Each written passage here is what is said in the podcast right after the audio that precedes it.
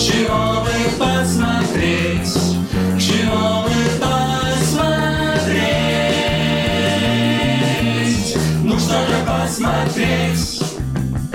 Всем привет! Это подкаст «Медузы. Чего бы посмотреть». Подкаст, в котором мы обсуждаем сериалы и в котором нет критиков. Наши гости — это зрители, которые просто делятся с нами своими эмоциями от увиденного. Меня зовут Наташа Гредина. В этом сезоне «Чего бы посмотреть» мы обсуждаем сериалы с теми, кто так или иначе участвует в их создании.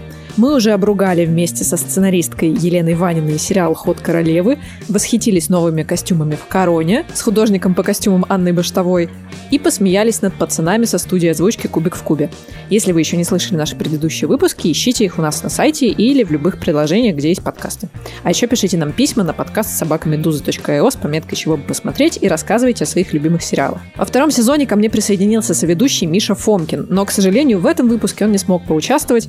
Мы передаем ему большой привет и надеемся, что он скоро к нам вернется. Миша, привет.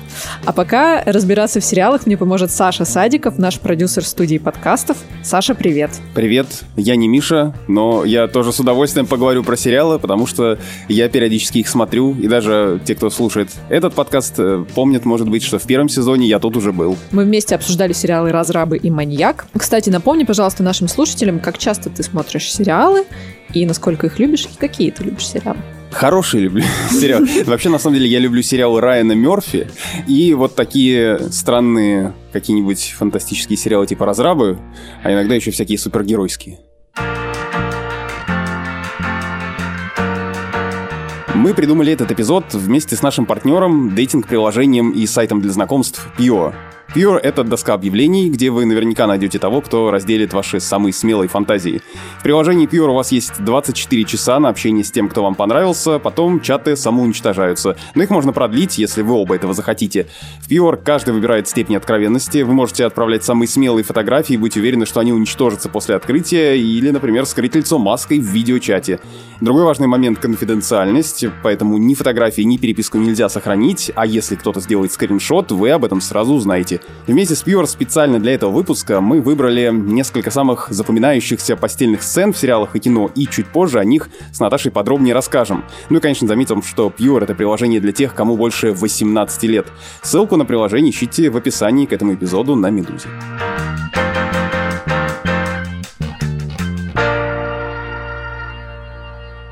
И сегодня к нам присоединилась актриса Лукерья Ильишенко. В этом году вышел триллер «Аванпост» с ее участием. А еще она играла, вы наверняка видели эти фильмы и сериалы «Измены», «Сладкая жизнь» и многие другие, например, «Про любовь», только для взрослых. Лукерия, привет. Привет. Привет, привет, Лукерия. Спасибо, что вы меня пригласили. Большая честь. Мы сегодня попытаемся усидеть сразу на двух стульях.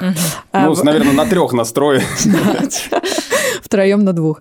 Во-первых, мы немного обсудим твои любимые сериалы и немного сосредоточимся на одном из них, э, на сериале «Рэтчет», который ты назвала в списке тех, которые смотрела недавно. Это сериал Райана Мерфи, очень заметная премьера этого года, который мы до сих пор не обсуждали, как-то игнорировали. В общем-то, зря, как мне кажется. А во-вторых, и это неожиданный поворот, мы расспросим Лукерью. Очень, конечно, неожиданный. Ну, А в ну-ка. сочетании с Рэтчет, мне кажется, такой там Surprise переход. me. Да нет, на самом деле все ожидаемо. Мы расспросим Лукерью о том, что такое играть э, роковых женщин, соблазнительниц в кино, какие А постельные тонкости. сцены будет? Вот все про постельные сцены Класс! мы и узнаем, Какие конечно. Моя тонкости есть, да, в этих сценах. Мы первые, кто задаст это- тебе наконец-то эти вопросы. Да. Ну, вторые, может быть. Ну, максимум третий. До этого Ну, никогда конечно, такого да. не было, и вот опять. Короче, к этому мы перейдем чуть позже, а пока я все-таки предлагаю сосредоточиться на сериалах. Давайте. Да, и у нас в каждом нашем выпуске мы пытаем гостей блицом, задаем короткие вопросы про сериалы и кино, про то, что наши гости смотрят и что они об этом думают. Отвечай коротко, ну, может быть, не очень коротко, как придется. Мы будем задавать вопросы пулями, и главное, отвечать на них быстро. Хорошо. Давай. Сколько сериалов в год ты смотришь? Кажется, более-менее все большие новинки Netflix и ТНТ премьер. Ну, то есть 10, где-то 15. Ой, нет, мне кажется, больше, Больше? 20. Мгм. Ну, немножко они в голове так э, смешались. И получилась одна большая премьера. Нетфликсовская каша, да. Твой любимый сериал? Большая маленькая ложь. Любимая сериальная героиня. Можно сказать Тирион Ланнистер? Это был следующий вопрос про героя. Окей, хорошо, героиня. Strangest Things э, 11. А есть ли сериал, который всем очень нравится, но ты его не любишь? Все такие, ну какой классный Эйфория. сериал. Да? Эйфория, почему Да, ты это, ну, расскажи, вот, почему э, ты- Он же всем нравится. Ну, Мне в- нравится. Он какой-то, мне кажется, чуть-чуть там слишком нарочито выпукло показаны вот эти вот модные, простите, политкорректные проблемы. Вот, так немножко в этом есть какая-то фальшь. Если бы тебе предложили сыграть любую роль из любых уже существующих сериалов, которые ты видела, кого бы ты хотел сыграть? Я очень люблю играть злодеев и таких каких-то неоднозначных личностей. Я бы, наверное, как раз хотела сыграть медсестру Рэтчет. А если бы мужская роль, например, если бы ты была мужчиной, или если бы ты могла сыграть мужскую роль, будучи женщиной? Ну, вдруг. М, Ну, возможно, главный герой из сериала «Озарк». Мы знаем, что ты занималась балетом. Есть ли в истории кино, не обязательно сериалы вообще, да, фильмы, что-то такое, история про балет, которая тебе больше всего нравится? Недавно выходил этот фильм про балет, я его даже смотрела про э, балерину Тодоровский снял. Помните? Вот А, это вот? большой Да, кажется, большой. с френдлих. Да. И Так вот, он мне не нравится.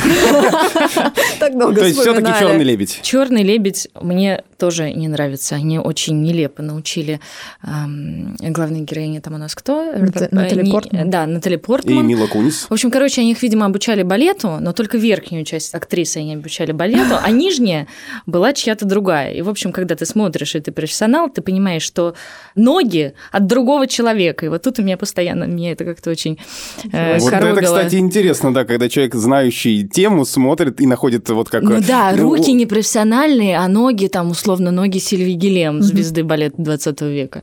И ты такой, чё? Меня ну да, вот у меня теща железнодорожник, она смотрит сериал, как- когда про железную дорогу, там что-то, когда опять шпалы не те положили. Да-да. Я вот, кроме Черного лебедя, честно говоря, не могу вспомнить ни одного фильма про балет, но я ну, не, не особо про балет, про танцы шоу Girls. Они там танцуют джаз в основном, Мгм. такой бродвейский. И там это очень хорошо сделано. Триллеры или мелодрамы? Триллеры, Комедии или хорроры? комедии. Лучшая сцена секса в истории кино, как ты считаешь? Весь фильм Гаспара Ноэ «Любовь». Этот фильм, он вообще 15 года, а недавно у него новый виток популярности возник, когда люди в ТикТоке стали устраивать э, челлендж, э, типа, посмотри первую сцену из этого фильма и запиши свою реакцию. И этот фильм вышел снова в тренды э, на Netflix, но при этом, как я прочитал в одной из заметок, что люди после этой сцены постепенно начинали выключать и до конца не досматривать. А зря. Это лучшие сцены мы сейчас говорили, а худшая есть сцена секса или постельная сцена, которую ты можешь вспомнить на Есть. экране? Но я не скажу. Это из какого-то российского фильма? Не скажу. А если, например, мы возьмем только Голливуд? Или там нет плохих сцен? А, мне кажется, в том-то и дело, что там нет плохих сцен. Мне недавно один оператор сказал, что-то там мы смотрели плейбэк.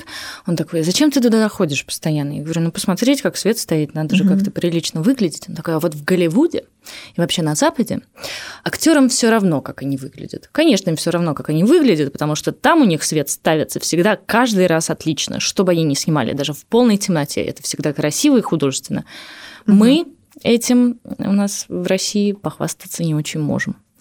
Вот. А что, очень много зависит от цвета, правда? Конечно. Именно Но в это же, этих... э, это, же, это же самый известный эм, операторский, кинооператорский анекдот. А у вас жена красивая, ну, смотря как свет выставить. Напомню нашим слушателям, что сериал Райана Мерфи, шоураннера, который сделал американскую историю ужасов, американскую историю преступления, а также политика и сериал «Голливуд», «Рэтчет» — это один из его сериалов. Это фантазия на тему того, какой была жизнь медсестры Милдред Рэтчет из «Пролетая над гнездом кукушки» Кена Кизи до событий в его книге. Как и другие проекты Мерфи, он очень эстетский и при этом довольно кровожадный. Лукерия, чем он тебе запомнился и как ты вообще его оцениваешь? Там, кстати, со светом все хорошо. Там вообще с картинкой Во-первых, все хорошо. там все хорошо со светом, с гримом, с костюмами. Очень там все красиво. И он, конечно, очень динамичный. Там события на событии, поэтому оторваться ты не можешь. Но вообще, конечно, по большому счету это такой комикс, опять же, с каким-то парадом политкорректных проблем. Всех там угнетают, все меньшинства, и сексуальные, и гендерные, и расовые, и в в итоге у нее у главной героини еще какие-то патологические с инцестом отношения со своим младшим братом, и что только нет, черта в ступе. Вот, и это, конечно, немножко смущает, потому что, опять же, у меня, как у зрителя, возникло такое ощущение, что ребята сделали, ну вот все совершенно, чтобы попытаться быть актуальными сегодня. Подожди, так тебе понравилось или не понравилось? Мне понравилось, но просто это же такая комплексная угу. штука. Что-то нравится, что-то не нравится. Смотреть интересно, но закрывать глаза на то, что они явно пытались прыгнуть выше головы, я не стану. Ну, это, кстати, черта именно проектов Мерфи. Он постоянно пытается вот это разнообразие представить у себя на экране а в сериале «Политик» он это даже обшучивает, где он специально, афроамериканка специально выходит на сцену вместе с главным политиком, чтобы она там была. Ну, то есть, чтобы электорат видел, что вау, у нас тут разнообразие. Может быть, он над этим просто стебется на самом деле? Ну вот да, у меня возникало такое ощущение, может, это все степ на самом деле, потому что хронологически, значит, с детства это самая Рэйчет. Сначала была сирота, потом ее взяли в приемную семью, там, извините, харасили, насиловали, потом она сбежала, и, и вот какое-то кровавое месиво, да, она настолько нереалистично. стереотипно все это, да? Вот как будто ему хотелось туда запихнуть вот каждую проблему, которая сейчас актуальна, и он запихнул. И при этом снабдил все кровожадными сценами. Действие сериала разворачивается в психиатрической больнице, в которой главврач практикует странные вещи. Например, он решает лечить людей с помощью лоботомии. Ну, это, мне кажется, для того кипятка. времени все-таки это не странные вещи. Действительно так лечили людей, действительно маленьким девочкам давали в то время транквилизаторы. Ну, собственно, в «Королевском гамбите», помните, да? Она же подсела, собственно, да. будучи ученицей вот этой вот приютской А потом так же легко соскочила. А она в итоге соскочила. Кстати, знаете, мне вот тут вчера рассказали, что среди фанатов сериала «Королевский гамбит» ходит такая теория того, что на самом деле а, главная героиня умирает посреди повествования. То есть в тот момент, помните, когда она начинает когда жестко с... бухать, а, вот а потом есть сцена, и там крупным планом показано, как ее голова бьется пум, как ее голова ударяется о ручку дивана. И потом мы видим, как герой, значит, э, произошел этот мидпоинт, он осознает свои ошибки, она начинает, в общем, развиваться и едет в Россию на этот шахматный турнир. И, в общем, есть теория, что на самом деле вот все, что случилось с момента, когда она ударилась головой об диван, с этого момента все ее как бы предсмертная вот эта вот фантазия, галлюцинация. Возвращаясь к сериалу Рэйчет. Рэйчет, да. Забыли про нее. Простите. Рэйчет это тоже какая-то галлюцинация Райана Мерфи, который, как мне кажется, из сериала в сериал, так или иначе, ну, разве что политика я не смотрел совсем, но вот, допустим, американскую историю ужасов, которую я очень люблю, я такое ощущение, что он везде так или иначе воплощает одни и те же образы и сюжеты. Ну, то есть, и Рэйчет это тоже как еще один сезон американской истории ужасов. Ну, кстати говоря, действительно есть что-то общее. Явно он тяготеет каким-то замкнутым пространством, чтобы действие происходило там либо в старом доме, либо в этой жуткой, потому что она при всей своей красоте очень жуткой психиатрической клинике. Ну, такой, да, эстетский кошмар. Ну, очень эстетский, правда. То есть э, мне кажется, что вот если хочется пощекотать нервишки, но при этом что-то красивое посмотреть, вот Рэчет — это прямо идеальный выбор. Ну да, да. А какая там прекрасная Сара Полсон, исполнительница главной роли. Я очень плохо знаю эту актрису, но мне показалось, что, несмотря на то, что сам сериал такой действительно очень похож на комикс, как ты сказала, mm-hmm. такой плоский немного. Она классная. Ну, может быть, не знаю, не плоский, а лучше сказать, наоборот, такой вот нарочитый. Ну, то есть, вот как, не знаю, как смотришь хранители какие-нибудь. Вот, ну, да. Когда все цвета выкручены там на максимум, когда если помада, то она прям вот морковная, если зеленый, то это вырви глаз зеленый. Бирюзовая машинка. Да, бирюзовая машинка. Бирюзовая машинка. Я на нее смотрела и поражалась этому парику. Это же парик на ней. Да. Вот Но мне кажется, что да, потому что не бывает таких идеальных волос у людей. Ага. Вот я все думала, как вот интересно она с ним снимается. Он спадает или нет, как вообще там потеет внутри под париком или не очень. Вот о чем думает актриса, которая смотрит на другую актрису. Да, а ты вообще э, смотришь глазами актрисы, когда ты смотришь сериал, или а, ну, ты разделяешь? В общем, если я смотрю сериал не как актриса, значит, он классный. Если я его смотрю как актриса, значит не очень. То есть, если действительно классный какой-то проект, тебя уносит, и ты забываешь вообще про все. А в этом случае как? Думала о парике. 70, 70 э, процентов экранного времени я думала о том, какой классный сериал, и 30 о парике. Ну а Сара Полсон тебе как э, актриса как? Шикарная, прекрасная, красивая женщина. И такие они все взрослые. Мне так нравится, что появилась вот эта вот тенденция этого, что снимают не про подростков, а про взрослых людей потому что я, ну, у меня тут э, свои корыстные интересы, я же тоже в какой-то момент стану взрослой, и будет где играть. Класс, да? У тебя будет свой маленький капуцин, как у героини Шерон Стоун. Кстати, отличная идея. Отличная роль у нее тоже. Я Да. признаюсь честно, я не сразу ее узнала. И только Меня- потом я увидела ее в титрах. Честно говоря, вот эм, даже поразило ее участие там, потому что все-таки она же Шерон Стоун. И все-таки ей настолько интересен проект, что она берет роль второго плана и делает ее прекрасно. И как она ее делает, правда? Да, у нас же обычно, если артист прям вот первый эшелон, он редко соглашается на какие-то эпизоды, она вот Мгм. согласилась и сделала. И невозможно не упомянуть Синтию Никсон, также, которую мы любим по роли Миранды в «Сексе в большом городе». Там она играет помощницу губернатора. И небольшой спойлер — краш Рэтчет. Вот. У нее там тоже есть несколько очень сильных сцен. И когда я смотрела на одну из них, когда они там объясняются в больнице, есть же такой стереотип, считается, что сериальный актер, он как будто бы менее глубокий, чем киноактер. Как ты считаешь, это вообще насколько справедливо существование такого стереотипа? Ну, не знаю, мне кажется, сейчас уже не так. Более того, сериальные артисты, те, которые действительно смогли сыграть в каком-то успешном проекте, они становятся более звездами, более узнаваемыми даже, чем э, голливудские артисты первого эшелона. За счет более частого появления на экране? За счет более частого появления на экране и за счет того, что у них игровой хронометраж сильно больше. Например, у тебя сезон 8 серий, и сколько у тебя возможностей показать разные грани, сыграть разные грани своего персонажа и действительно показать его настолько человечным, что зритель в него влюбится. И вот это вот подключение к персонажу, сопереживание, оно будет сильно больше. В сериалах Райана Мерфи много секса, но он не показан, как мне кажется. То есть мы видим красивых накачанных людей в душе постоянно, мы видим красивых целующихся девушек, мы видим что-то еще такое, но при этом самих постельных сцен как таковых, я тут могу ошибаться в терминологии, если что, меня поправь. Ну вот Мгм. когда два человека лежат в Мгм. постели, И совокупляйте. и совокупляются. Вот этого как будто нет. Но при этом дух вот этого вот эротики, секса, он есть. Ну, Что так- ты об этом думаешь? Ну так замечательно, вон какого мастерства художник. ты согласна? Согласна. Ну, я вообще считаю, что постельные сцены должны иметь смысловую нагрузку, более того, сюжетную нагрузку. Потому что часто, знаете, как бывает, не хочу хвастаться, но похвастаюсь. Вот у нас, например, в «Сладкой жизни» каждая постельная сцена, она была не для того, чтобы показать какой-нибудь там перчик.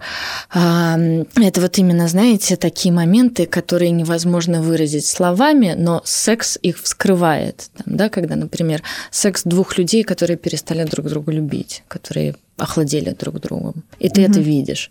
И ты сразу же понимаешь, что это за взаимоотношения, как и почему. Или там, я не знаю, секс какой-нибудь страстный. Ты понимаешь, что у них с самого начала они друг друга любят, в следующий момент они друг друга ненавидят, и вот там все бурлит и пятое и десятое. То есть э, сценаристу важно обозначить какой-то, ну, такой момент. Да, секс Мгм. был, но его не обязательно показывать. Собственно, Мерфи так и делает. Ну, молодец, может себе позволить.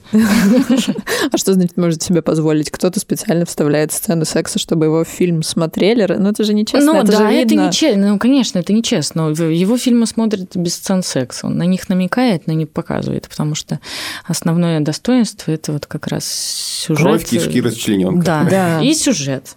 И действие, действие, действие, действие, как говорят сценаристы. В начале эпизода мы обещали рассказать о самых запоминающихся сценах секса в сериалах и кино, которые мы выбрали вместе с партнером выпуска приложением для знакомств Pure. Самое время раскрыть наш субъективный топ. И говоря о запоминающихся сценах, мы имеем в виду не только те, где все действительно круто показано, но и те, где у создателей не получилось. И теперь, что называется, это хочется развидеть. Хочется развидеть, но не получается. Ну давай, наверное, разделим э, на три категории. Собственно, это классные постельные сцены, те, которые действительно не получились, ну, по крайней мере, нам кажутся очень нелепыми и странными, и те, в которых э, вроде как секса нет, ну, вернее так, совокупление не показано, но О, на самом деле боже. секс там есть. Окей, хорошо, давай. Начнем с классных э, постельных сцен из последних фильмов. Я вспоминаю фильм «Аритмия», в котором, на мой взгляд, была очень классная сцена секса на кухне между двумя главными героями, которых сыграли э, Ирина Горбачева и Александр Яценко. По-моему, это идеальный секс нормальных людей. Ну, то есть это очень живо и похоже на нормальную жизнь. Ну вот абсолютно так. Ну то есть я специально перед э, нашей записью пересмотрел э, этот фрагмент, и я тоже помню из фильма «Аритмия» эту сцену, и я в очередной раз убедился, что она, ну, во-первых, абсолютно естественна, во-вторых, несмотря на то, что там вот такая бытовуха вся вокруг, это не выглядит комично, Да. мне кажется, что это большой успех создателей, что они смогли сделать так, чтобы это было интересно смотреть, и это раскрывало там персонажей, да, и их э, историю, их конфликт. И при этом это не выглядело нелепо или еще как-то, потому что, к сожалению, очень часто у нас бывает, что ты смотришь и хочется сделать рука-лицо. Но в «Аритмии» так делать не хочется. Очень хороший фильм. Помимо, конечно, этой сцены, но всем советуем. Недавно я пересматривала «Малхолланд Драйв» э, Дэвида Линча, и э, хочу сказать, что там тоже есть сцена секса двух главных героинь, которых сыграли Наоми Уотс и Лаура Херинг. Ну, как и всегда у Линча там все очень э, мутно, мы не понимаем, кто есть кто. У героинь в ходе действия меняются имена, и мы не понимаем, кто в конкретно этот момент с кем занимается сексом. Но при этом, по-моему, это очень волнующая сцена, очень возбуждающая сцена, и это правда очень красиво. Я бы вот причислила ее к примерам положительным. Да, но мне кажется, что в этом мы совпадаем с разными другими. В интернете же много всяких топов, да, и вот эти топ э, лучших эротических сцен, обязательно вот эта сцена из Малхолланд Драйв туда попадает, всегда в какой-нибудь там десятке обязательно оказывается, потому что все обращают на это внимание, и несмотря на то, что фильм уже, ну, не, не свежий, скажем так, э, по-прежнему это до сих пор цепляет, когда ты смотришь это даже сейчас, в 2020 году. Фильм великий, посмотрите все его снова. Давай обсудим неудачные сцены. Мне кажется, это проще всего обсуждать, потому что э, кажется, что их больше, чем удачных. Итак, твой топ, Саш. Ну, тут даже не топ, я э, вот что хочу сказать, что я увидел постельную сцену в сериале «Настоящая кровь». Это сериал про вампиров. И теперь спать спокойно не могу, потому что там сюжетный поворот в том, что есть вампиры, а есть люди, которых вампиры сделали вампирами, обратили, так сказать, в свою веру. И один из таких обращенных, мужчина, этим очень недоволен. И свою соблазнительницу, женщину, вампира, да, которая э, его превратила в такого странного монстра, он э, решает совратить и заодно вроде как убить. Хотя убить, конечно, не получается, потому что вампиры трудноубиваемые. И это настолько странная сцена, когда э, они занимаются, значит, любовью, он сворачивает ей шею, э, она при этом продолжает говорить там что-то типа «О, дорогой, да, давай». И ты смотришь, боже мой, какой ужас. Э, Как? Вспомнился фильм «Смерти и к лицу», что-то что такое, да? Ну ладно. Я э, так на вскидку могу вспомнить только знаменитую сцену из «Игры престолов». Как раз, мне кажется, «Игра престолов» всегда называется в топе, наоборот, удачных эротических сцен э, в сериалах и кино. Я не знаю, эта сцена, о которой я говорю, это, по-моему, первая брачная ночь Кхалиси и Кхала. Сцена чудовищная, потому что в ней мы видим, что он дикарь, и что он э, э, очень грубо с ней обращается, она плачет, ей больно, он Ну, на это не обращает внимания. А, да, то есть она драматургически сделана, а, она оправдана, ее там место, то, о чем сегодня говорила Лукерия. Но смотреть на это невозможно, это чудовищно. Мне э, жалко к Халисе, и в этот момент ты вообще понимаешь, почему она решила разрушить к чертям собачьим эти семь королевств. Вот из-за этого. И еще хочется вспомнить какие-то сцены, в которых не было как такового секса, но при этом э, можно эти фильмы назвать каким-то образцом э, фильмов об эротике, о сексе и так далее. Если мы возьмем, к примеру, «Однажды в Голливуде» Квентина Тарантино, то какой там Брэд Питт? Ну, мне кажется, любая сцена с ним в этом фильме, особенно, например, сцена, где он чинит крышу. э, Боже, когда я ее увидела, я, я помню, в кинотеатре, когда он снял футболку, все за таки, сердце. Все э, вздрогнули просто, э, и вздох такой пронесся по залу. Ну да, потому что это действительно очень круто. Ну то есть, и, и хотя там вот ничего такого не происходит, но ты смотришь и думаешь, да, вот это чистый секс. И давай вспомним, пожалуйста, давай вспомним грязные танцы. Это же... По-старенькому пошли. Это же просто феноменально. Вот эти сцены, собственно, грязных танцев, э, под- подпольного, как это, когда люди трутся друг об друга легально. Я не знаю. Это называется у них грязными танцами. У, это правда очень горячо. Супер. Несмотря на то, что как бы это не секс, а просто Ну, танцы. кстати, вот э, с- мне вспомнилось, э, говоря о танцах-то, что в некоторых фильмах сцены танца героев и есть вот это воплощение их э, сексуальной энергии. Ну, даже если мы возьмем, простите, э, семейку Адамс, какой там э, танец э, танго родителей э, этого семейства, это тоже же ведь, в общем-то, очень сексуальная сцена. Несмотря на то, что это комедия про такую странную семейку. Вот на этом мы и закончим. А сейчас давайте вернемся к обсуждению кино с Лукерией Ильяшенко.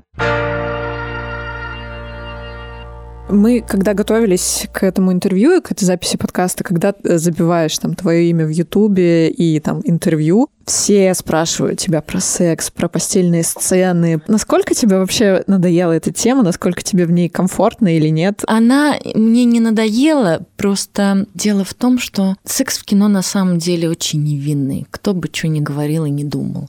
Там, о, Лукерья, вы снимаетесь обнаженной, и всем кажется, что я какая-то такая дикая львица, хожу в декольте. женщина. Да, да, да, такая соблазнительница в жизни.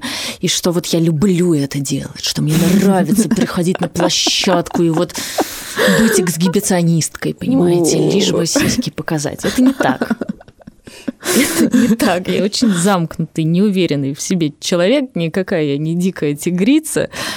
И каждый раз съемки вот таких постельных сцен это большой стресс Мгм. для всех.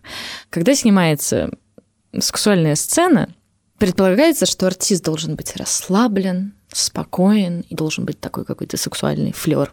По факту этого нету. Ты под киноприборами, которые жарят, будь здоров, сидишь со своим партнером, Ну, хотя бы не холодно. дубля, потеешь. Бывает, что и холодно. Вокруг снуют какие-то люди, звукооператоры, которые пытаются на тебя голую приклеить звук. Заходят буфетчики, какие-то... Буфетчики. Э, Однажды было, что на съемку забрел водитель. И Просто сидишь. посмотреть. Ну, он такой типа заблудился. И такой, о, класс, привет. И ты сидишь голый. Через 10 минут у тебя уже даже проходит э, вот это ощущение того, что голым быть некомфортно. Ты сидишь голый, смешной, э, комплексуешь по поводу того, что ты нервничаешь, у тебя потеют ладони, потеют подмышки, и ты весь начинаешь вонять, и такой же рядом с тобой твой партнер пересыхает во рту, от стресса. Вам надо целоваться, сухие губы. С языком никто не целуется. Если кто-то целуется, оба начинают а, зажиматься. Ну, там, случайно, если это происходит. Тебе заклеивают все причинные места, прям вот так. Заклеивают чем, скотчем, прости? Скотчем. Вот этим вот пластырем медицинским, который телесного Беж- цвета. бежевенький. Бежевенький. А- а потом потом а- отдирает. отдирать. Да. И как бы и ты, в- играя сцену, предвкушаешь это постоянно. Понимаете, какое состояние? Вот. И более того, артисты вот в эти моменты, они очень друг друга смущаются. Нам всегда очень неловко. Я ни одного эксгибициониста не видела на площадке, чтобы он пришел «Привет!» такой, о, класс, сейчас мы снимать постельную сцену. Ни одного.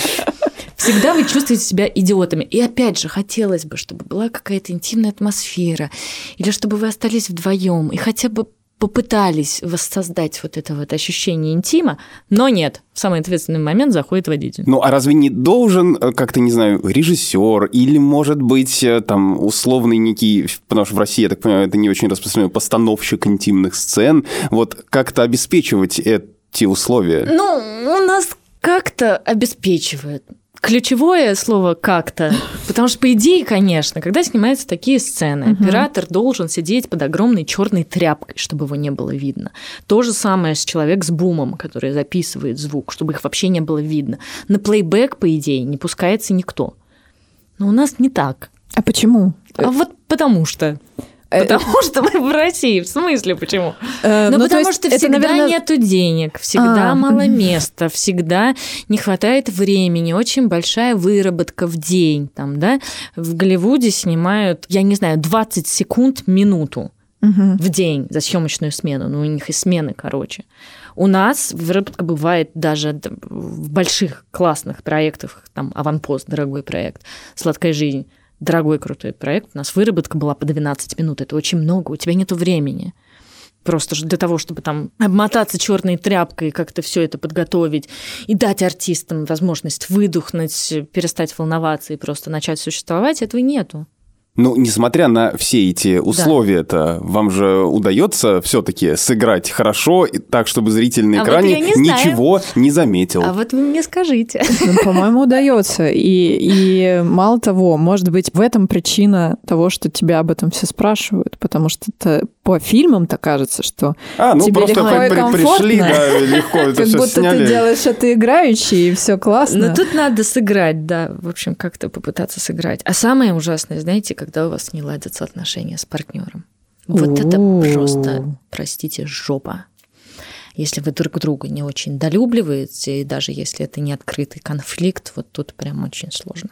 Вы обсуждаете с партнером до того, как лечь э, под камеру, скажем так, а как это будет? Ну, то есть я там буду на тебя смотреть, потом я тебя это- поглажу, э, потом мы поцелуемся. Это, все диктует режиссер, и нету, конечно, никаких репетиций обычно, потому что, опять же, не хватает времени. И обычно вы с партнером так отмалчиваетесь в день съемки, когда понимаете, что у вас совместная постельная сцена, потихоньку так как-то закрываетесь в себе, в ужасе, в диком, и потом встречаетесь только на площадке, и режиссер такой, типа, схвати ее за задницу, а ты его схвати еще за что-нибудь, и, в общем, давайте. Такие, не надо.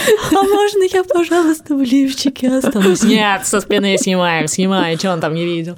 А можно, пожалуйста, там заклеить что-нибудь чем-нибудь? Нет. Вы подписали договор. Снимайте одежду. Кошмар. Знаете, в этом году не вручили премию за описание худшего секса, потому что... За худшее описание секса в литературе. Да, да, да, потому что и так грустный год, но мне кажется, если, если Лукерия, ты решишь когда-нибудь написать об этом книгу, то Да-да-да.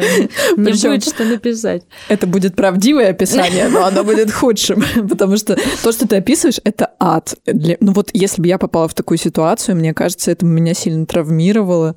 Ну то есть, правда, мне кажется, это очень тяжело с этим Ну, справиться. это правда такое какое-то травматичное событие, потом ты уж привыкаешь, но даже бывали моменты, когда народ на площадке зажимался, уходил, что-то плакал в туалет, возвращался обратно. То есть это девушки. Мгм. Парни не плакали. Ну, парни нет. Но они тоже ведут себя странно. Они так как-то пытаются храбриться, что-то шутят.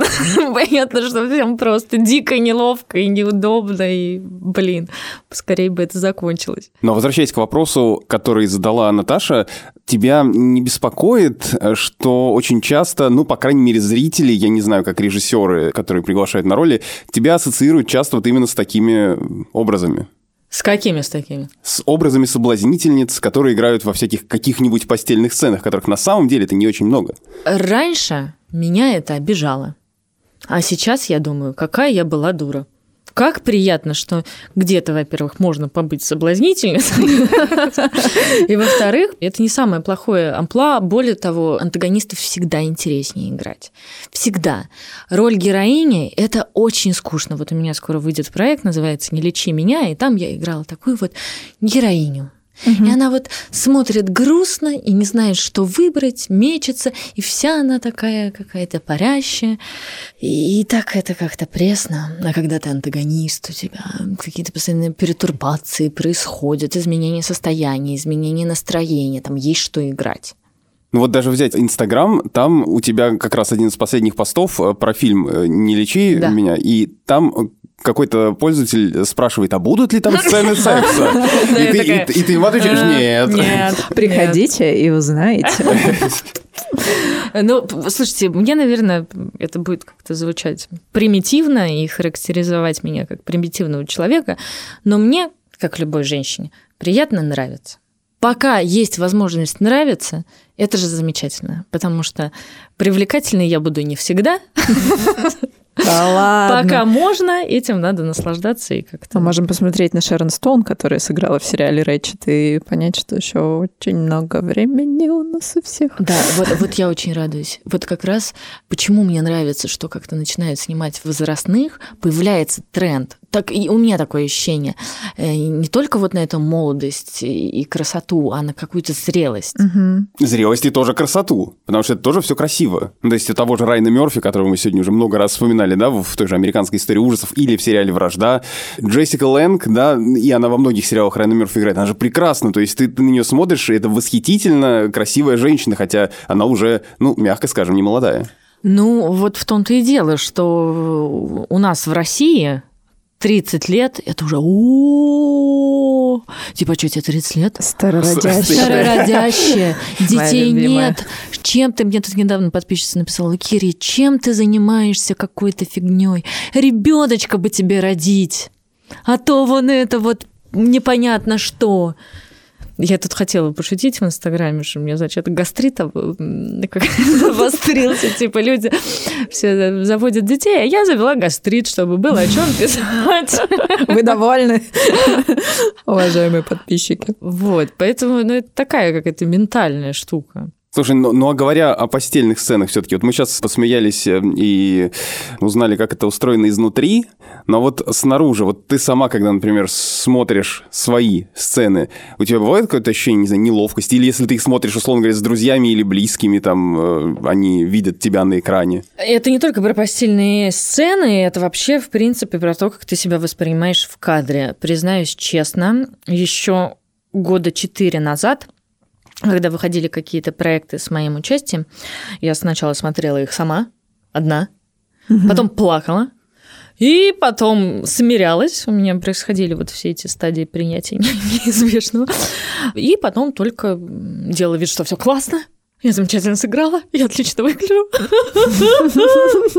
И потом смотрела там с любимым человеком, с друзьями. Мы все очень ранимые артисты очень-очень неуверенные в себе люди. Есть мнение, что на самом деле недолюбленные люди всегда идут в артисты, потому что жаждут любви, и когда на них смотрят, и когда появляются какие-то фанаты и подписчики, они как раз вот эту вот потребность в любви удовлетворяют, или как правильно сказать, не знаю. А что касается постельных сцен, это вообще кошмар был. Ты так приходишь, когда на озвучку обычно озвучивают постельные сцены. То есть как? На площадке, по идее, должен писаться живой звук, чистый mm-hmm. звук, который потом пойдет в фильм. Но поскольку во время постельных сцен нет возможности писать звук с петличек, то есть это Ну, это будет такие, странно, да, как минимум. которые приклеивают к телу, близко вот где-нибудь в районе Мгм. декольте, чтобы было слышно, что ты говоришь. Пишут с бума, вот такая огромная палка, и там на конце такой Мгм. типа пушистый кто-то, кот, Да. микрофон, и вот так записывают. Удочка такая. Удочка, да, пушистая. Вот, и поэтому их приходится переозвучивать. И обычно ты видишь, что ты там на самом деле сыграл, и чем ты сыграл, в момент озвучки. И вот этот шок переживаешь в студии во время озвучания, пока никто не видит. Потом, когда все это заканчивается, ты говоришь, о, пока, все, здорово, озвучили, класс. Ха-ха-ха». Садишься в машину и думаешь, мама родная, что за кошмар. Ну, ты сказала, что ты раньше так делала, Да. а сейчас как-то уже Сейчас уже я смирилась, но невозможно постоянно по этому поводу переживать, комплексовать. Как-то я выросла, и, Мгм. и теперь не комплексую. Хотела спросить тебя, смотрела ли ты сериал «Нормальные люди»? В этом году выходил Normal People по книжке Салли Руни. Нет, нет. Про обычных людей. Он вот как раз прославился тем, что у них на площадке был постановщик эротических сексуальных сцен. Специальная тетенька, которая им подкладывала что-то под попу, чтобы им было удобнее, выгоняла всех людей с площадки, ставила им какую-то музыку, чтобы им, Блин, им вот было это классно. попроще. И мы его обсуждали в первом сезоне, этот сериал. Он получился искренним, как мне кажется, именно вот в этом телесном плане. Мгм, То есть мгм. это правда похоже на секс Ну, вот обычных нормальных людей. Ну вот это то, что у Гаспара Ноэ в этом фильме «Любовь», он очень похож на обычный нормальный секс. И там нету вот этой вот фальши, когда, знаете, сцена в кино, и вот там они друг об друга трутся, и, и все закончилось. У них в этом сексе вся история их отношений, как они прикасаются друг к другу, как они смотрят друг на друга, какой это секс. И ты понимаешь, на каком этапе они отношений, да? Если помните фильм, там они сначала, значит, встречаются, и история их любви. В какой-то момент они присыщаются друг к другу, другом, появляется уже какая-то третья девушка, и мы видим действительно эволюцию этого секса. Сначала этот секс э, такой, когда вам больше никто не нужен, вы только вдвоем, и вам потрясающе круто, и потом именно на сексуальных сценах мы видим, как происходит отчуждение такое какое-то. Угу. Холод. Они, да, холод. Они отталкиваются друг от друга. И это видно вот именно в сценах секса. Они не проговаривают этого никак. Мы это видим в их поведении, в сексуальном. Вот о чем я Ну, потому что сказать. было бы странно это проговаривать даже с точки зрения сценария. Ну, у нас проговаривают. Ты что? Больше меня не любишь? Нет, Геннадий, наша любовь была ошибкой. Люди так в жизни не говорят. Если они расстаются, они молчат, сопят, психуют. А у нас все вот дословно. Тут вспоминается сразу что вижу, то пою. мем вот этот вот с каким-то кадром с какого-то старого российского сериала, где первая брачная ночь, да, и жених срывает с невесты платье и кричит, где сиськи. Ну да. Ох, не ждал, Саша, от тебя. Вот такое я смотрю на самом деле на досуге. А я тоже, кстати, смотрела. Ну, мне кажется, что вот то, как показан секс на экране, о чем мы сейчас говорим, вот эти примеры, там, те же нормальные люди, ну, Гаспар Ноэ, но это скорее уже такой уровень высокого искусства.